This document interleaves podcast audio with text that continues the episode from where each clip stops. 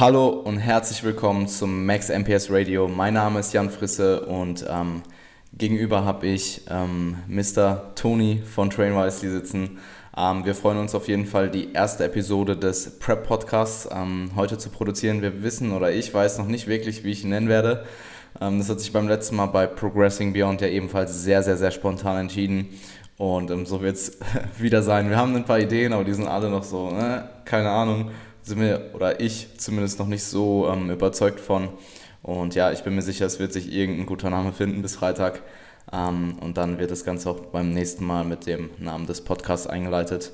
Ähm, das Ganze wird vierwöchentlich ähm, abgefilmt oder abproduziert. Ähm, wir werden alle vier Wochen quasi den Prep-Podcast haben und alle vier Wochen den, ähm, den ähm, Progressing Beyond Podcast, bei dem es weiterhin halt um die Off-Season von Toni geht. Ähm, dazwischen werden hoffentlich wieder Interviews kommen oder weitere Solo-QAs. Ich weiß noch nicht. Ähm, ich habe immer noch keine Mails geschrieben. Ich habe ziemlich, ja, ich habe es jetzt ein paar Mal ange, ähm, angesprochen schon. Ich komme einfach nicht dazu, aber ich habe theoretisch die Möglichkeit, halt ähm, sehr, sehr coole Interviewgäste auch ähm, an den Mann zu bringen. Also spätestens, wenn da andere Prioritäten abgearbeitet sind, wird das wieder kommen. Ähm, einige haben halt schon angesprochen, dass sie auch die, die Interviews vermissen und ja, der, ich denke, der Podcast von uns, die äh, Folgen mit Toni und mir, bieten ebenfalls viel Value und auch viel Erfahrung und ähm, solche Sachen, aber sind eben auch ein großer Teil Unterhaltung. Also zum Beispiel beim letzten Podcast habe ich jetzt super oft gehört, dass er ähm, immens lustig war für manche Leute. Also das ist vielleicht ein... Die davor waren halt alle sehr sachlich und wir beide hatten das Gefühl, dass... Ähm, ja eben einfach sehr, eine sehr, sehr, sehr gute Episoden rübergekommen sind, viel Wissen vermittelt wurde, viel Value geboten wurde und der letzte war dann so ein bisschen meh. Also keine Ahnung, ich war halt von meiner Seite, ich war an dem Tag ziemlich müde und ich hatte das Gefühl, dass ähm, einfach relativ viel ähm, ja auch off-topic geredet wurde. Aber nichtsdestotrotz darum, das soll, das wollen wir auch vermitteln. Also wir wollen keinen komplett sachlichen Podcast machen, sondern eine Mischung aus sachlich und Unterhaltung. Und ähm, ich hoffe, der Prep-Podcast wird genauso. Mal schauen, ob ich dann am Ende hin immer noch so unterhalten bin, aber das sehen wir ja dann. Ähm, ja, bevor ich hier jetzt noch mehr rumlaber, ähm, herzlich willkommen, Toni. Du wirst es in Zukunft einleiten. Ich wollte einfach nur die erste äh, Episode einleiten und ähm, kurz die Sachlage klären bezüglich des Podcasts, wie das Ganze ablaufen wird. Und ja, herzlich willkommen, Toni. Ich freue mich, dass du da bist. Hallo, ähm, das ist überhaupt kein Problem. Du warst nämlich gerade, ich hatte glaube ich für 30 Sekunden kein Internet, du hast es aber gar nicht gemerkt. Ähm, ja, ich habe mich gefragt, warum du so stark guckst. Deswegen ist alles gut. Ähm, ja, es ist mir eine große Freude, mal wieder hier zu sein und ich bin extrem aufgeregt, weil endlich deine Prep losgeht. Die erste Prep ist immer was ganz Besonderes.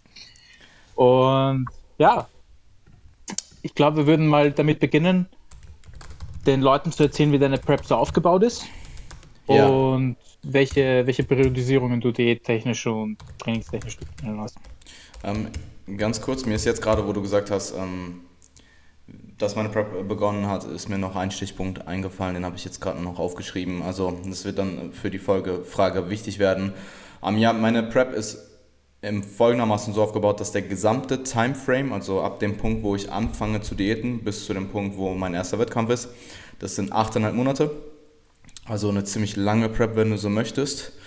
Ähm, allerdings mit relativ viel eingeplanter Zeit auch für Maintenance. Also ob man die dann im Endeffekt nutzt oder ob man halt dann einfach die Zeit hat und mehr diätet, weil einfach die Zeit nicht da ist. Maintenance zu machen ist dann wieder eine andere Frage. Aber die ähm, Zeit ist auf jeden Fall eingeplant. Der Plan ist es, 10 Wochen aggressiv zu diäten mit jeweils ähm, einem Diet Break zwischen den zwei Mesozyklen, also es sind zwei fünf Wochen Mesozyklen, ähm, Diet Break jeweils in der fünften Woche, wo ich eben auch deloade. Ähm, und diese, nach diesen zehn Wochen werde ich drei bis vier Wochen Maintenance machen. Ich habe mir noch nicht ganz genau überlegt, wie ich es mache, ähm, weil theoretisch ist ja die zehnte Woche, dadurch, dass dort Deload ist, ja schon eine Woche Diet Break. Und ob ich dann nochmal, also ich werde vermutlich eher drei Wochen Maintenance machen, damit ich dann auf vier Wochen insgesamt komme. Oder vielleicht sogar nur zwei Wochen. Ich bin mir noch nicht ganz sicher. Ähm, und dann danach wird eben durchdiätet, nur halt nicht mehr so aggressiv. Also die ersten zehn Wochen jetzt sind sehr, sehr aggressiv geplant. Danach ist mhm. ja ähm, maximal 1% Gewichtsverlust am Anfang, was immer noch moderat ist, also moderat aggressiv geplant und dann aber ähm, abnehmend weniger. Also der Gewichtsverlust wird einfach nicht mehr so hoch sein, was ja auch logisch ist.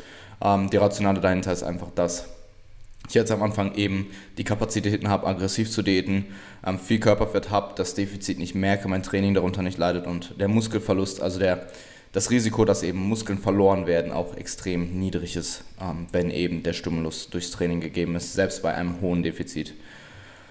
Ähm, das ist so overall der Timeframe der Prep. Ähm, die Periodisierung der Diät habe ich jetzt schon angesprochen. Es wird halt einfach so laufen, dass ich ähm, aggressiv anfange und dann halt immer weniger abnehmen werde im Laufe der Zeit. Ähm, und rein theoretisch die Kalorien durch die Prep erhöhe. Ob das dann wirklich der Fall ist, ist halt ähm, sehr, sehr individuell. Also wenn mein Gesamtumsatz, ähm, also das, was ich am Tag an Energie verbrauche, gleich bleiben würde, dann wäre das theoretisch definitiv möglich, weil ähm, ja, ich verliere durchweg weniger Gewicht. Deswegen brauche ich halt auch ein geringeres Energiedefizit. Aber dadurch, dass dein Gesamtumsatz halt sinkt. Ähm, du wirst leichter, deine Non-Exercise Activity Thermogenesis geht runter, solange du nicht dagegen arbeitest. Ähm, der Thermic Effect of Food wird bis zu einem bestimmten, ja gut, nicht wirklich anfangs zumindest tiefer, weil du halt eben im Defizit bist. Also wenn, jetzt, wenn du jetzt 1000 Kalorien weniger isst als im Aufbau, hast du halt einfach mal 100 Kalorien, die du weniger verbrauchst, um ja, ähm, deinen Stoffwechsel ähm, ähm, Energie bereitzustellen. Und das ist der Plan. Also die ersten zehn Wochen jetzt sind angepeilt. Ähm, die ersten, also es sind ja dann quasi zweimal vier Wochen Diät, wegen den Diet Breaks und Deloads dazwischen. Ähm, die ersten vier Wochen 1,25% Gewichtsverlust zu erreichen und die zweite vier Wochen 1% Gewichtsverlust. Also einfach ein relativ langer Minicut von acht Wochen, wenn du so willst. Ähm, wird auch schon vermutlich relativ knackig sein. Also jeder, der mal geminikartet hat, wird halt merken, dass so ab Woche 5, 6 man das Defizit in der Regel schon merkt. Und ähm, das Ganze wird dann halt einfach gekontert durch die Maintenance. Ich will da halt einfach ähm, die Adaption so gut es geht ähm, rückgängig machen, wieder mich bei dem Gewicht ein bisschen einpendeln, um dann halt wirklich in die finalen knapp sechs Monate Prep zu gehen und da halt einfach zu pushen und zu dicken.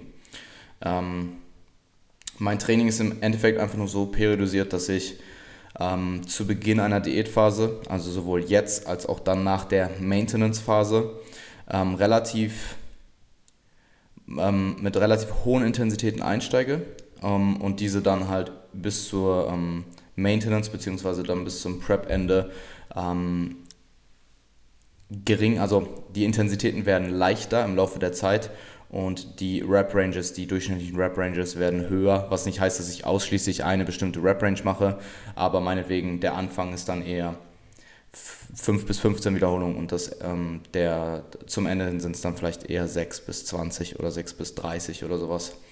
Ähm, und das ist jetzt eben vor der Maintenance ein relativ drastischer Sprung im durchschnittlichen Wiederholungsbereich. Also der erste ist einfach moderate ähm, Wiederholungsanzahl, hohe Intensitäten. Der zweite ist ähm, höhere Wiederholungsbereich, höherer Wiederholungsbereich, niedrigere Intensitäten. Aber danach, wenn die eigentliche Prep beginnt, also diese sechs Monate nach der Maintenance, wird das Ganze wesentlich schleicher von, äh, schleichender vonstatten gehen. Also da werden vielleicht ähm, marginal die Rep-Ranges geändert von Zyklus zu Zyklus. Und das hat einfach den Grund, dass ich probiere, die absoluten Volumina durch höhere Wiederholungszahlen im Laufe der Prep eben zu erhöhen und somit theoretisch auch den Stimulus für Hypertrophie zu erhöhen, beziehungsweise den Stimulus dann für Antikatabolismus. Äh, Anti, das war ziemlich viel, glaube ich, aber ich hoffe, es war nachvollziehbar. Auf jeden Fall. Ähm, eine Sache, die nicht ganz rausgegangen ist, 1% des Körpergewichts die Woche jetzt am Anfang. Jetzt am Anfang 1,25 und dann im zweiten okay. D-Zyklus vor der Maintenance 1,1%. Äh, also 1,25 jetzt, dann 1% dann.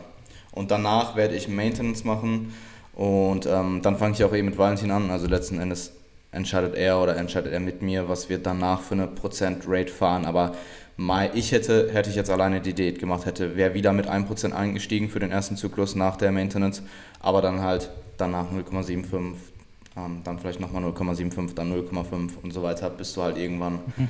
bei 0,5% oder weniger ankommst. Aber ich denke, 0,5% ist eine Rate, die man vielleicht nicht bis zum Ende, aber ziemlich lange ähm, durchziehen kann, bis man eben ja. dann vielleicht in so Bereiche kommt, wo sich die Waage kaum noch bewegt. Aber 0,5 ja. ich meine, das sind bei meinem Körpergewicht dann 350 Gramm oder so pro Woche. Also das sollte schon möglich sein ähm, da ein Defizit von 350 Kalorien zu fahren am Tag. Zumindest, wenn es okay. um die Theorie geht. Das heißt, du hast, du hast jetzt auch keine Refeeds? Nein. Ich, ähm, okay. Also ohne Scheiß, bei den, bei den, gerade am Anfang, ich glaube, mit Valentin arbeitet mit Two-Day-Refeeds. Also es kann gut sein, dass ich dann in der eigentlichen Prep dann zwei Tage refeede. Ich denke aber auch, dass er mit mir nicht so aggressiv weiter daten wird. Also hebt sich das Ganze auf. Ich fahre jetzt aktuell einfach ähm, durchweg kontinuierliche Low Days und komme damit auch sehr, sehr gut klar. Also ähm, ja. Okay, ja, wie, also könntest, wie lange ist es jetzt schon? Ähm, ich diete jetzt seit ich weiß das genaue Datum gerade gar nicht, aber ich, das ist jetzt die ähm, vierte Woche, also drei Wochen und mhm.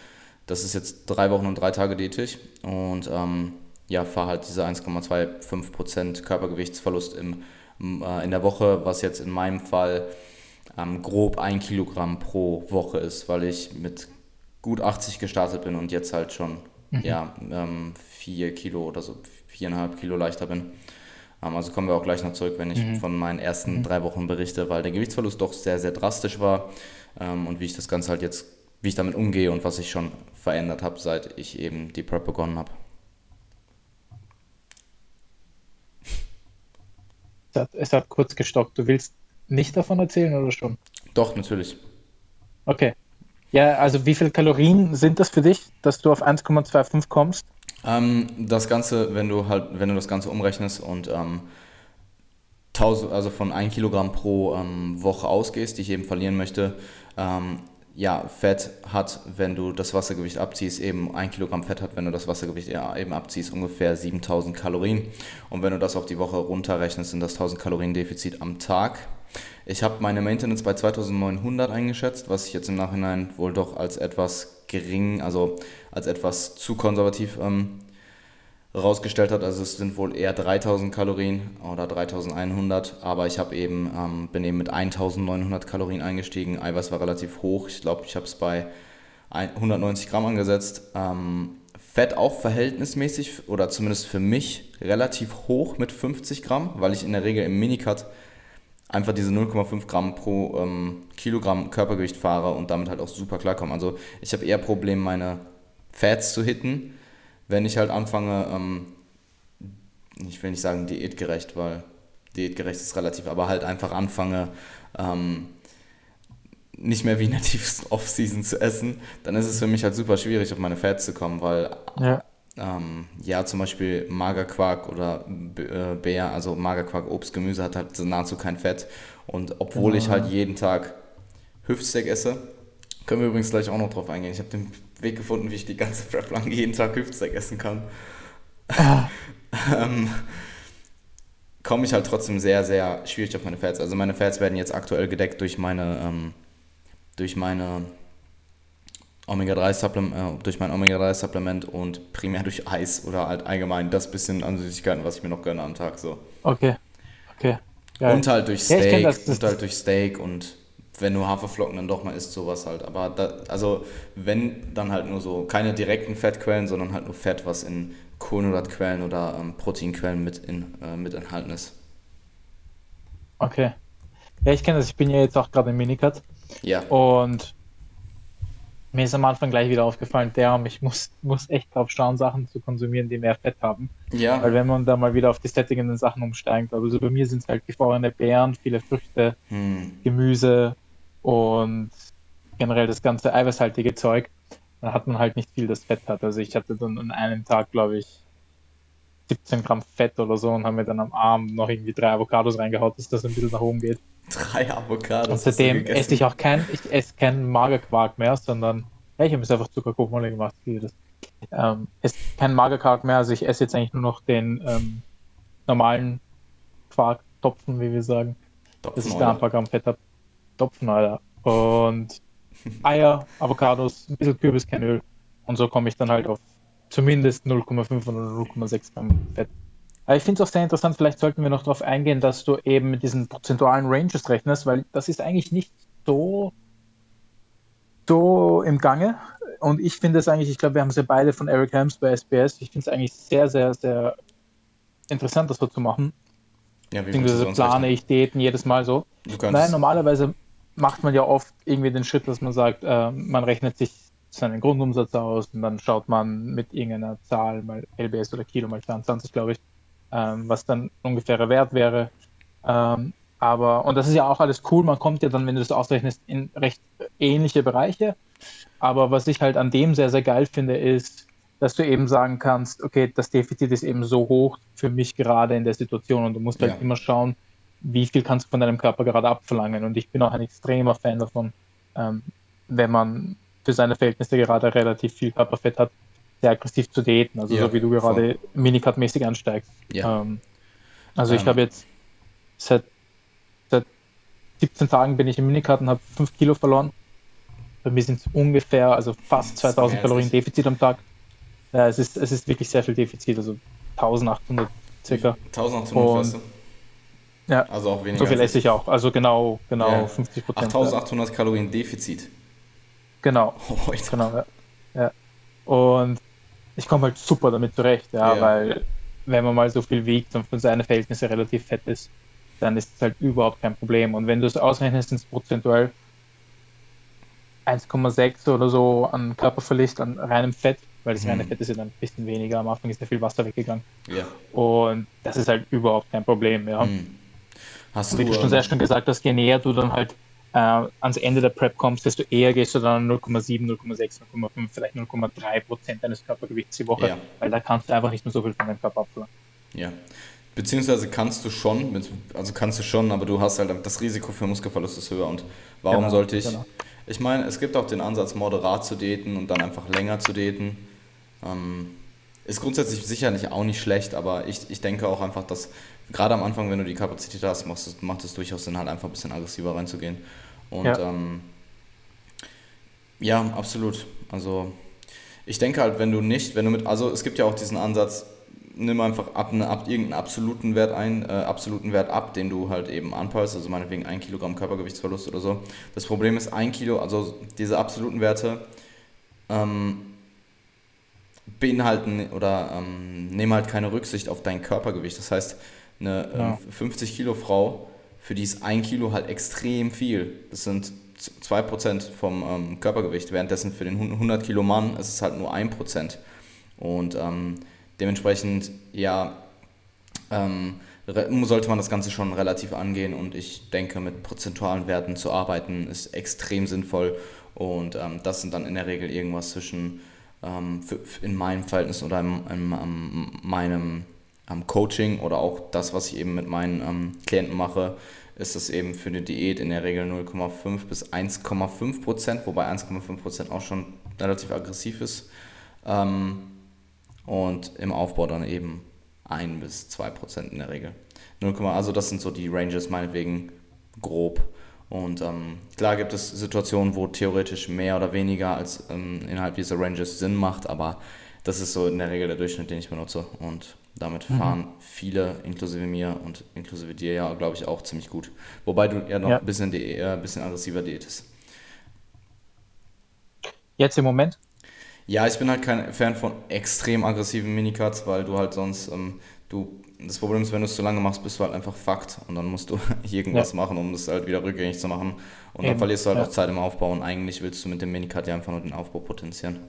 Bist du jetzt eigentlich genau. vom Körperfettanteil, bist du viel höher gewesen als vor der Prep? Ähm, also um das noch zu erklären, ich, ich möchte diesen Minicut wirklich nicht zu lange machen, also alle, alle, alle höchstens acht Wochen, das ist ja eigentlich schon lang. Schon ähm, und deswegen fahre ich eben so aggressiv und mhm. ich werde ab Woche vier dann das Defizit auch verringern. Okay. Aber jetzt eben so über 95 ist halt alles noch sehr, sehr, äh, das geht noch voll klar. Ähm, vom Körperfettanteil, also es ist lustig, weil nach zwei, drei Tagen ist natürlich sehr, sehr viel Wasser gleich weggegangen. Ja. Und bin um die Teile wieder sehr, sehr schmal geworden, wo ich mir dann echt gedacht habe, boah, mit, mit 99 Kilo schaue ich gerade eigentlich gar nicht so fett aus, wie ich, wie ich erwartet hätte. Ähm, es ist schwer zu sagen, ich, ich müsste eigentlich mehr Bilder machen, das dann vergleichen. Jetzt gerade fühle ich mich eigentlich echt überhaupt nicht mehr so fett, halt für meine Verhältnisse eben. Ähm, Geht mir genauso. Aber jetzt. ich bin auf jeden Fall, also ich war jetzt bei den 100 Kilo auf jeden Fall so fett wie noch nie. Das definitiv. Okay. Ähm, also zumindest so fett wie noch nie in den letzten sechs Jahren. Ja, davor ich war ich Kind übergewichtig. Aber okay. Ich meine jetzt so, seitdem ja. ich meine erste Prep mache, das meine ich. Okay. Ja, ähm, Genau, was war noch, was, hast du noch was gefragt?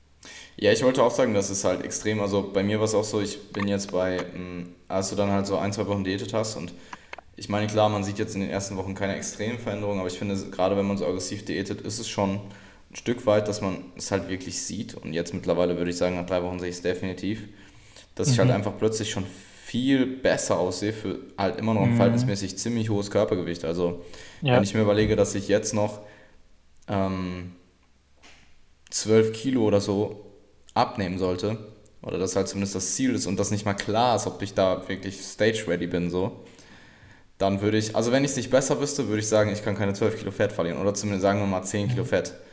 Ähm, aber ich weiß es halt besser, deswegen ähm, ja, ja, es ist ja. definitiv interessant. Also ich habe ähm, Jan, ähm, das, also zwei Kunden von mir, Jan und Andreas, gefragt, wie sie mich körperfetttechnisch einschätzen würden.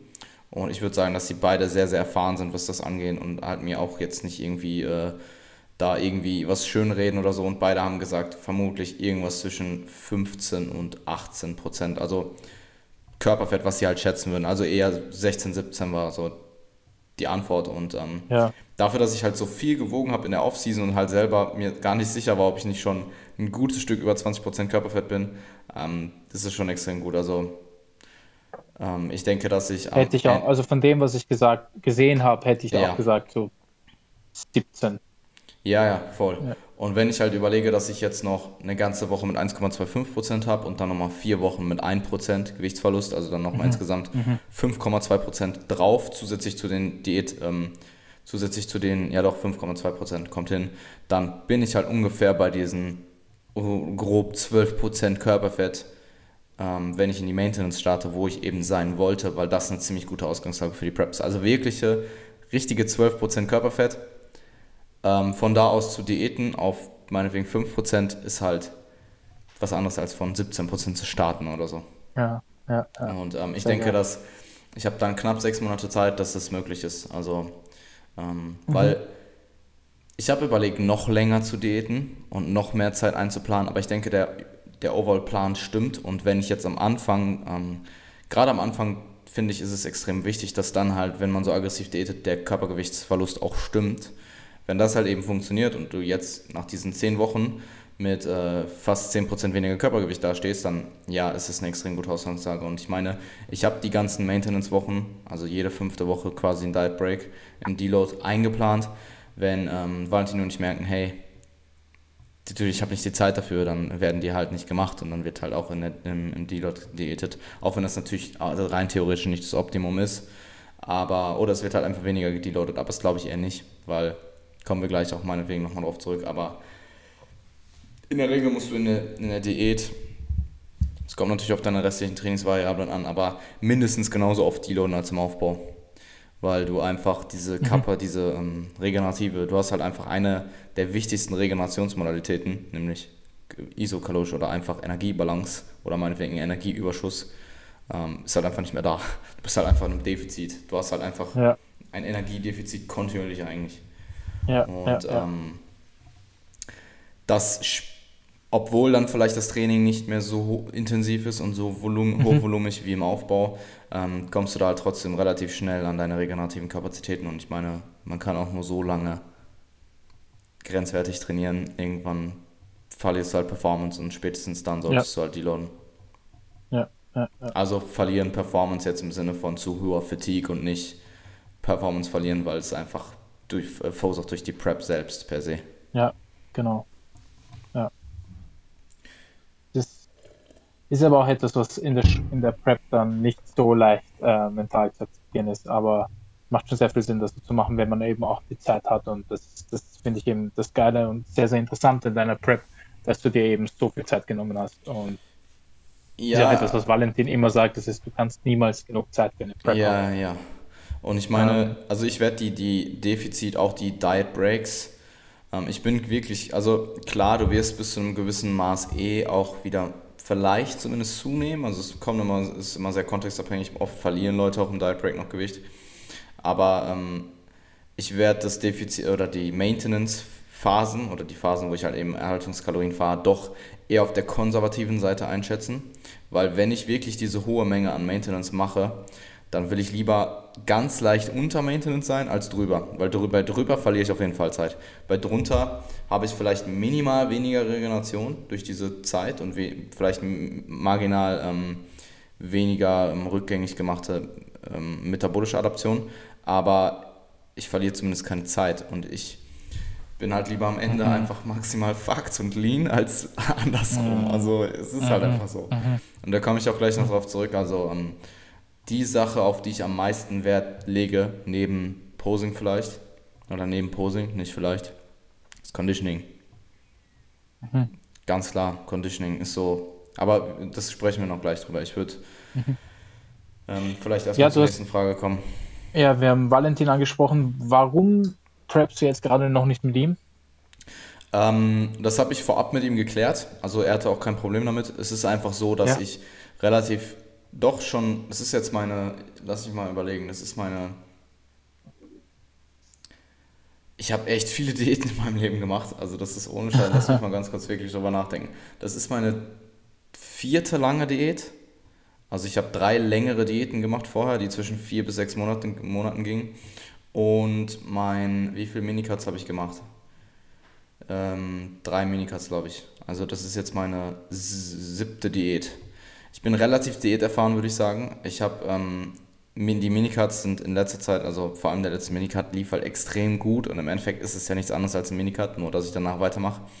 Ähm, ich bin halt jetzt maximal objektiv, also so objektiv, wie man halt eben in seiner eigenen Haut sein kann, aber es ist halt einfach, ich bin noch, ich habe noch nicht diese, ähm, dieses, ich brauche halt noch keinen, ich brauche noch nicht jemanden, der halt ein Auge auf mich wirft und mir sagt, hey, wir sind on track oder nicht, weil ich ja. schaue mir halt die Zahlen an und dann setze ich meinen, meinen logischen, ähm, meine, meinen, meinen logischen Verstand ein und meine Erfahrungen, die ich gemacht habe mit Klienten, mit mir selber und das, was ich halt auch einfach weiß ähm, mhm. an theoretischem Wissen und ja, entscheide halt einfach gut. Also das kann ich halt jetzt noch. In sechs Monaten sieht es halt anders aus. Ähm, und das ist im Endeffekt der Hauptgrund. Ich werde, ich habe mir im Vorhinein gesagt, ich nehme lieber ein bisschen zu viel ab und nehme dann in Kauf, dass ich vielleicht ein bisschen zu früh eine Anpassung vorgenommen habe, die ich nicht hätte machen sollen so früh und bin dann einen Ticken leaner, wenn ich in die Maintenance gehe, als andersrum. Und genau das habe ich bis jetzt auch geschafft. Und ja, es ist halt einfach bisher super easy zu daten. Und ich brauche, also ich hatte ja eh auch überlegt, komplett alleine zu daten, habe mich dann im Endeffekt dagegen entschieden. Ich brauche Valentins Hilfe ja auch nicht, um mir Macros zu schreiben. Ich brauche Valentins Hilfe, um ein objektives Auge zu haben und jemanden zu haben, der erfahren ist, an dem ich mich wenden kann. Weil Macros schreibe ich mir in 30 Sekunden selber.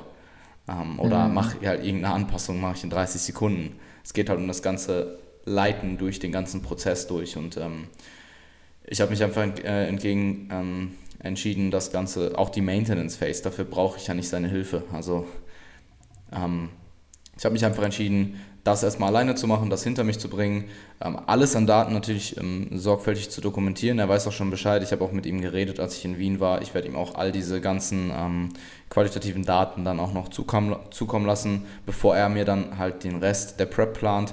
Ähm, werde ihm auch sagen, was ich halt denke oder was ich gerne machen würde, was ich denke, was sinnvoll ist. Ähm, und ja, letzten Endes gibt er mir dann seine Empfehlung raus und ich, also ja, wir ähm, kommen da auf jeden Fall zusammen, denke ich, auf einen Nenner. Ähm, das, was ich ihm bis jetzt erzählt habe, da war er komplett konform mit. Konform, Sehr konform, cool. keine Ahnung. Mhm. Das ist der Hauptgrund. Also ich benötige jetzt einfach gerade in dieser Phase noch keine Hilfe. Oder ich denke nicht, mhm. dass, ich max, dass ich großartig davon profitieren würde. Wovon ich profitieren würde, würde wäre Posing. Ähm, ich habe auch mit ihm, also ich habe die ersten äh, drei Wochen bis gestern nicht gepostet und mir ist halt jetzt am Wochenende klar geworden, wie sehr ich es üben muss. Also es ist halt wirklich, es ist nicht mal per se das Stehen der Posen an sich, weil ich jetzt nicht komplett, kompletter Anfänger bin, was Posing angeht, aber es ist halt das Halten der Posen, die Transitioning, mhm. dass du es überhaupt einfach drauf hast. Ähm, das, mhm. also, ja, ab jetzt habe ich mir halt vorgenommen, jeden Morgen zu posen ähm, und das progressiv von der Zeit her zu erhöhen. Gerade jetzt am Anfang, wo ich eben auch noch die Energie habe, so viel zu posen. Zum Schluss wird es ja dann wahrscheinlich, gerade wenn du es nicht unbedingt super gerne machst, wird es ja auch extrem anstrengend. Ähm, mhm. Und ich habe dann Anfang April, wenn ich mit meiner Freundin in Wien bin, ähm, die erste Stunde mit Valentin und äh, habe ihm auch schon gesagt, jetzt ist, ich habe ihm das jetzt gesagt, dass ich da halt da bin und dass wir da ähm, dann zusammen posen oder dass er halt über mein Posing drüber schaut.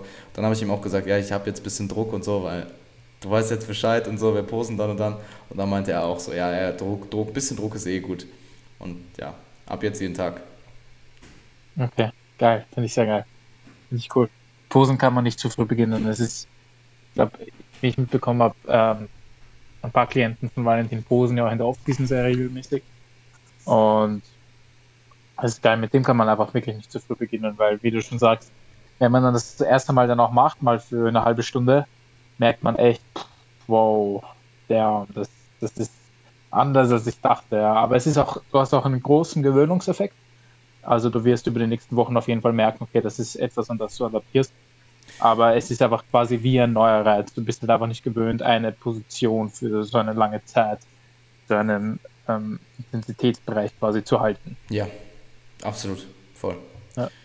Ähm, ja, das ist im Endeffekt der Hauptgrund und ähm, danach geht es halt voll los mit ihm. Also sobald dann die eigentliche, wirkliche Prep startet, jetzt gerade mache ich ja quasi die Pre-Prep oder Diät vor der Diät, wie du es auch immer nennen möchtest.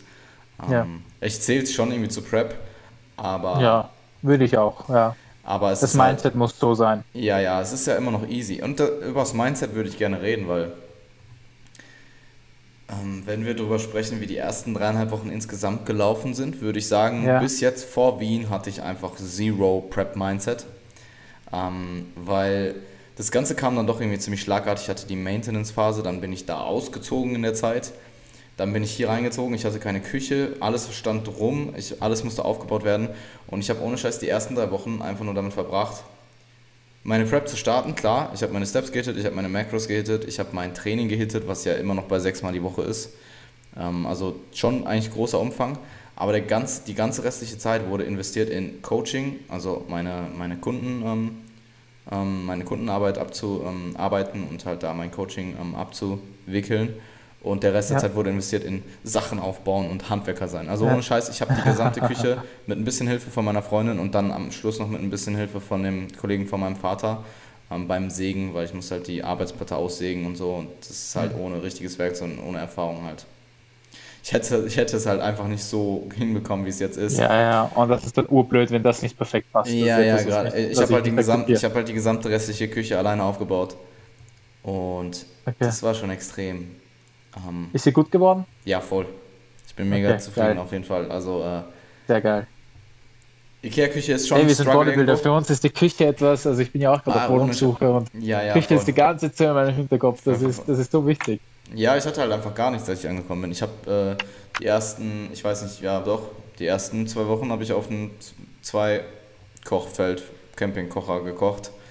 Mit Aha. einer Pfanne, ohne Spülmaschine, ohne Spüle. Ich musste alles in der Toilette spülen.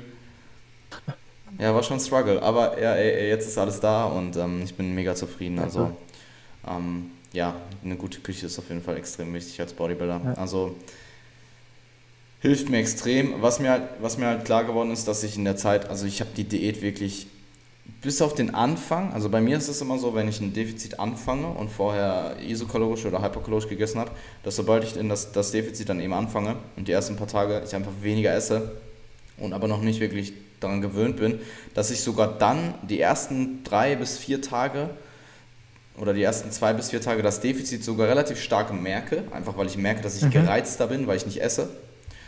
Ähm, jetzt nicht mal primär, dass ich irgendwie. Wobei doch, ich glaube, ich hatte sogar relativ starken physischen Hunger so innerhalb der ersten paar Tage, was mhm. jetzt zum Beispiel wieder viel, viel weniger ist. Ähm, und ich dann aber einfach nach ein paar Tagen halt adaptiere, mich an das Defizit gewöhne und dann halt in diesen Diätflow komme und dann alles viel einfacher ist. Also jetzt gerade mhm. merke ich die Diät, bis auf halt, wenn ich extrem lange unterwegs bin, also wenn ich nüchtern bin und dann extrem lange rumlaufe. Oder am Ende vom Training merke ich halt schon, dass ich einfach wenig Carbs esse.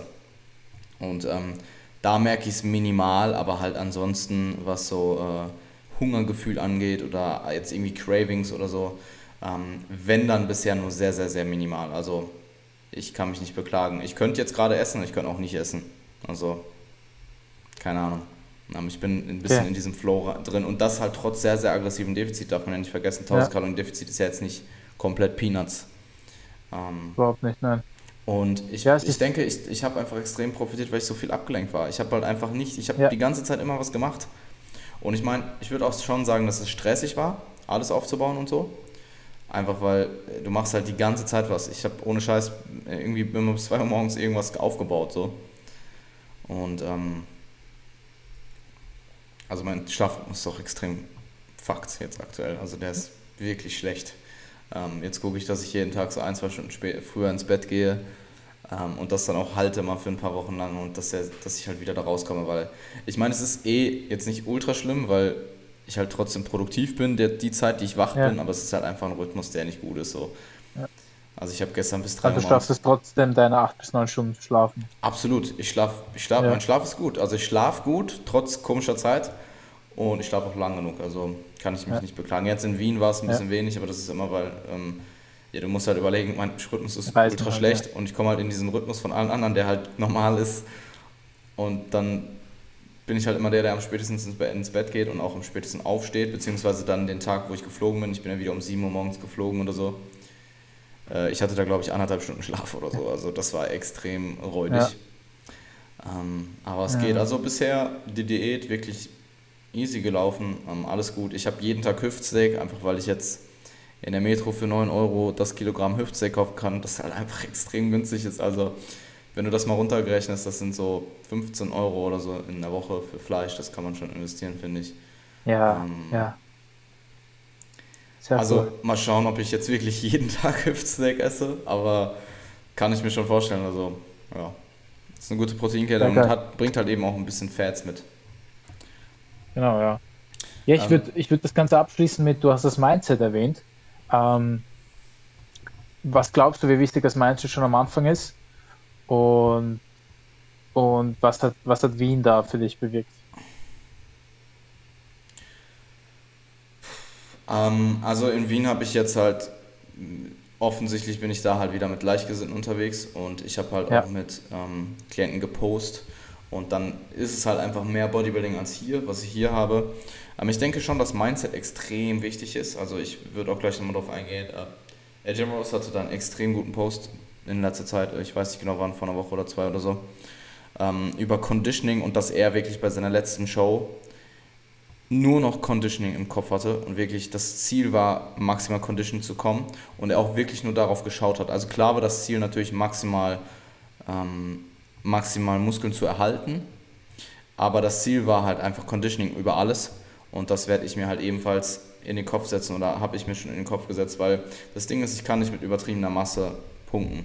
Das wird auch nicht so sein. Selbst wenn ich mit ein bisschen mehr, ähm, ein bisschen mehr, ähm, bisschen praller komme, aber nicht hart, dann bin ich viel weniger competitive, als wenn ich komplett hart komme und dafür vielleicht nicht so prall bin.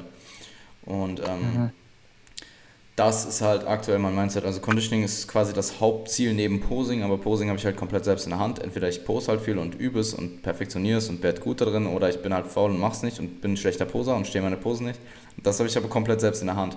Conditioning ja. auch schon irgendwo. Das spielt dann natürlich wieder so, solche Sachen wie Fettverteilung, ähm, also genetische Faktoren wie Fettverteilung, wie gut du ein Defizit wegsteckst, wie hart du noch trainieren kannst im Defizit. Schon ähm, auch eine Rolle, aber diese zwei Faktoren habe ich halt zum größten Teil in meiner eigenen Hand. Und das zu wissen, ähm, ist extrem gut für mich, weil ich weiß halt, dass ich diese Faktoren, die mich irgendwo competitive machen, in meiner Hand habe und da wird halt dann einfach vollster Fokus drauf gesetzt. Und ähm, ich, also ich meine, es ist eh gut, dass ich so sehr abgelenkt bin und nicht die ganze Zeit in die Prep mhm. denke, weil du hast selber, mhm. ich weiß nicht, ob es im letzten Podcast war oder ob wir es privat besprochen haben, hast mir gesagt, als ich dir gesagt habe, so, ja, ey, Prep ist easy, ich denke fast gar nicht dran und du so, ja, ja, bald wirst du schon genug dran denken. Und genau ja, das ja, wird ja. halt auf jeden Fall kommen. Voll. Und dementsprechend bin ich halt schon eigentlich froh, dass es noch nicht so ist. Ich denke aber, also ich denke, dass dieser krass, dieses krasse Feuer, wo du halt sehr prep fixiert bist und wirklich viel mehr auch da rein investierst, auch viel mehr Zeit für dich selbst brauchst, das kommt von alleine. Also ja. Ja. das Mindset ist da, ich bin bereit dafür durch die Hölle zu gehen und mhm. ja, mir macht es Spaß. Genau. Bis jetzt macht es mir auf jeden Fall sehr, sehr viel Spaß ja, und ich denke, das ist auch wichtig. Ich weiß aber auch, was auf mich zukommt. Also ich denke, es ist sowohl wichtig, viel Spaß dran zu haben und den Prozess zu genießen, aber auch zu wissen, worauf man sich einlässt und ähm, zu wissen, was noch passieren wird. Und ja, ähm, ja. Es, passieren einige, es passieren einige Sachen. Ja, ja, sehr geil. Ja, ich, ich denke, dass du noch sehr, sehr lange Spaß haben wirst in der Prep. Ähm, einer, einerseits einfach durch den Mindset, andererseits dadurch, dass du so gut geplant hast. Ähm, ich finde, ich find, das Beste, was ja bei einer Diät passieren kann und vor allem am Anfang einer Prep, ist halt Ablenkung, weil, wie ich eben gesagt habe, es wird eh der Punkt kommen, wo du kaum noch an irgendwas anderes denkst. Irgendwann, das ist wie so eine Wolke, die halt die ganze Zeit über dir ist und irgendwann wird diese Wolke so groß, dass du eher nichts anderes mehr denkst. Das ist halt dann in den letzten Wochen so. Ähm, aber wenn du jetzt halt am Anfang so beschäftigt bist mit Arbeit, ähm, dem Umzug und vielleicht anderen Dingen, dann ist das eh das Beste, was hier passieren kann, weil gleichzeitig hast du ja planmäßig alles so gut strukturiert, dass du eh jeden Tag den Job dann kriegst, du machst dein Training, deine Steps, deine Kalorien, deinen Schlaf, deine Stressvermeidung. Das machst du ja sowieso, bist aber gleichzeitig mental so abgelenkt, dass du nicht mehr daran denkst, dass du müsstest. Ja. Und wenn du das so lange tun kannst wie möglich, dann wirst du ziemlich wahrscheinlich mit einem besseren Produkt zur Bühne kommen, hm. weil du einfach weniger gestresst warst. Und äh, es ist halt schon wichtig, dass du dich um die Variablen, die deine Prep eben ausmachen oder die dich in, ähm, die dir zu Erfolg in deiner Prep führen, dass du die eben einhältst und dass du Tag für Tag eben deinen Haken an Macros, Training und Steps machst und meinetwegen Stressmanagement. Ähm, aber solange du das nebenbei halt machst, während du andere Dinge zu tun hast, zum Beispiel wie auch mit der Arbeit, ich denke mir, die Arbeit wird zum Ende hin extrem hart, einfach weil du so fatigued bist, um überhaupt noch irgendwas zu tun. Aber es ist andererseits halt auch extrem gut, weil sobald ich dann arbeite und halt meinen Kram mache, meine Check-ins mache, meine, mein ja. Programming mache, bin ich halt abgelenkt. Und ähm, ich denke, dass mir das sehr, sehr lange helfen wird, wenn nicht sogar die gesamte ja. Zeit. Und ich meine, hey, bisher ist es super, super easy gelaufen. Also ich habe die ersten zwei Wochen 2% Gewichtsverlust gehabt, also viel zu viel eigentlich. Ähm, die zweite Woche mhm. sogar noch ein bisschen mehr. Also ich glaube, in der ersten Woche waren es knapp 2%, in der zweiten waren es ziemlich genau 2%. Jetzt in der dritten waren es 1,4, also 1,2 Kilogramm Gewichtsverlust und ich glaube, das sind so 1,4 Prozent oder so, irgendwie sowas in dem Dreh. Und ähm, ich habe jetzt mich dazu entschieden, eigentlich, ich habe in der dritten Woche noch abgewartet, weil selbst, also das ist ja logisch, auch gerade wenn ich in der zweiten Woche noch mehr Gewicht verloren habe, dass eben extrem viel davon Wassergewicht ist. Und ich mir nicht sicher war, wenn ich jetzt die dritte Woche schon wieder die Kalorien leicht erhöhe, ob ich dann wirklich den angepeilten Gewichtsverlust erreiche. Habe ich jetzt in der dritten Woche gemacht. Ich habe ähm, die Kalorien jetzt wieder leicht erhöht, also von 1900 auf ähm, 2000 bis 2100. Ähm, habe ich auch, also ich hätte es auch eher alleine gemacht. Ich habe mit Valentin dann auch nochmal kurz drüber geredet. Er meinte auch, ähm, erhöhe die Kalorien, du hast dein Gewicht. Also ich habe theoretisch mein, ähm, das, was ich abnehmen wollte in den vier Wochen, eben diese 5%, mhm. hatte ich ja eigentlich schon in Mitte der Woche 3 erreicht. Also mhm. Ähm, ja, es läuft extrem gut ähm, aktuell. Ich komme super zurecht mit dem Essen. Gewichtsverlust ist bisher halt komplett bilderbuchmäßig, wenn nicht sogar zu viel. Und ähm, mal schauen, wie lange das noch so bleibt. Also ich habe ja gesagt, dass ich halt nicht lang fackeln werde. Also wenn ich eine Woche nicht den, das Abnehmziel erreiche, was ich wollte, mhm. und ich meinetwegen Kontext habe, warum es nicht so sei, warum es, was vielleicht Einfluss darauf äh, hätte haben können und warum ich eben nicht so viel Gewicht verloren habe und der Kontext gut ist, mir gut genug, um das Risiko einzugehen, dann werde ich noch eine zweite Woche warten. Aber spätestens bei der zweiten Woche, wenn ich den Gewichtsverlust wieder nicht anpeile, wird halt, wird halt entweder die Aktivität erhöht oder die Kalorien reduziert. Ähm, mhm. Weil ich einfach keine, ich, klar, ich habe theoretisch Zeit, Zeit zu verlieren, aber ähm, das ist halt auch nicht unendlich ausweitbar. Also wenn du zwei Wochen nicht das angepeilte Gewichtsziel erreicht, ähm, den Gewichtsverlust erreichst, dann musst du das wieder aufholen. Und ja, dann, also ich werde die nächsten, auch dann den zweiten Block, die vier Wochen mit 1% Gewichtsverlust werden halt erreicht. Also es führt kein Weg dran vorbei. Wenn ich die nicht abnehme, dann werden halt die Kalorien reduziert. Ja. Ja. Ja, also ja. ich, ich brauche mir da auch nichts schönreden, weil ich weiß auch aus ver ver ähm, vergangenen langen Diäten, dass gerade zum Ende hin dein Verbrauch einfach viel tiefer ist, als du denkst. Wenn du 10 Kilo verloren hast und 5 Monate diätest und vielleicht deine 10.000 Schritte am Tag machst, aber den Rest des Tages so da sitzt und dich keine Mimik mehr hast, gar nichts, dann ist dein Verbrauch einfach niedriger. Dann ist dein Verbrauch ja. vielleicht 400, 500, 600 Kalorien geringer als am Anfang.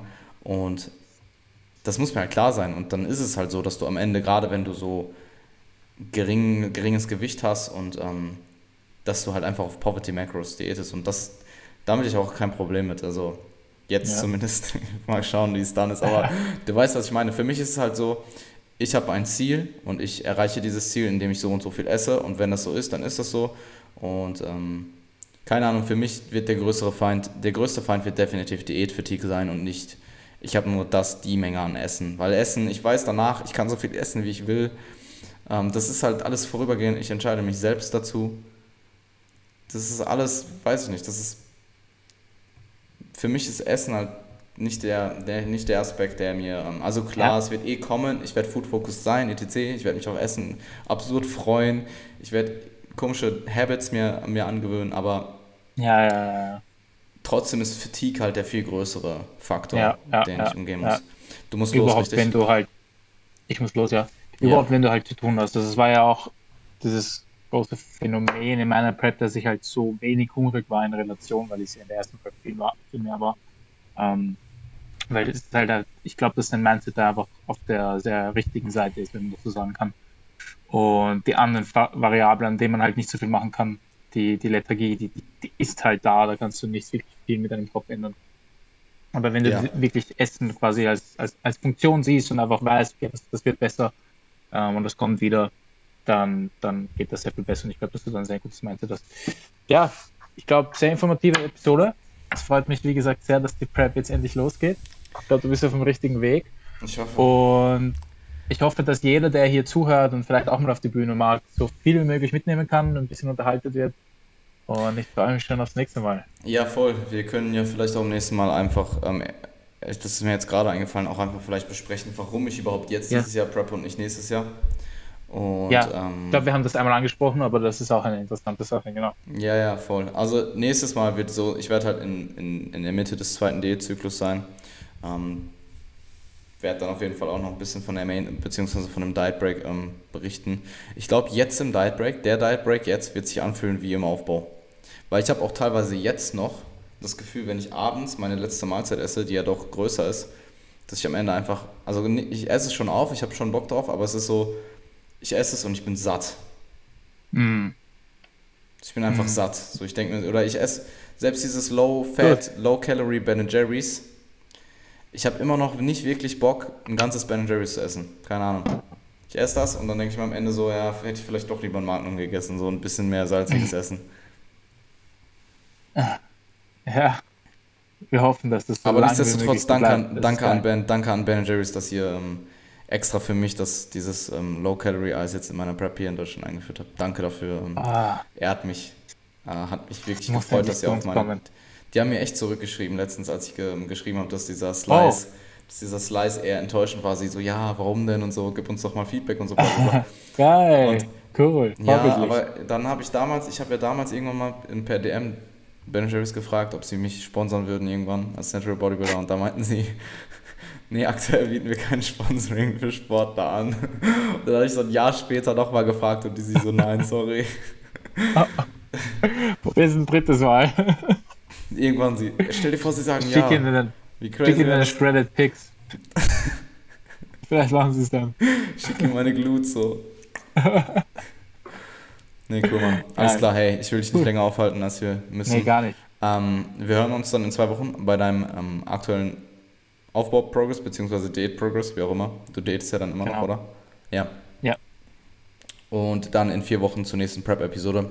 Ähm, wir werden höchstwahrscheinlich zum Ende hin häufiger Prep-Episoden raushauen, also zum Schluss, wenn es heiß wird.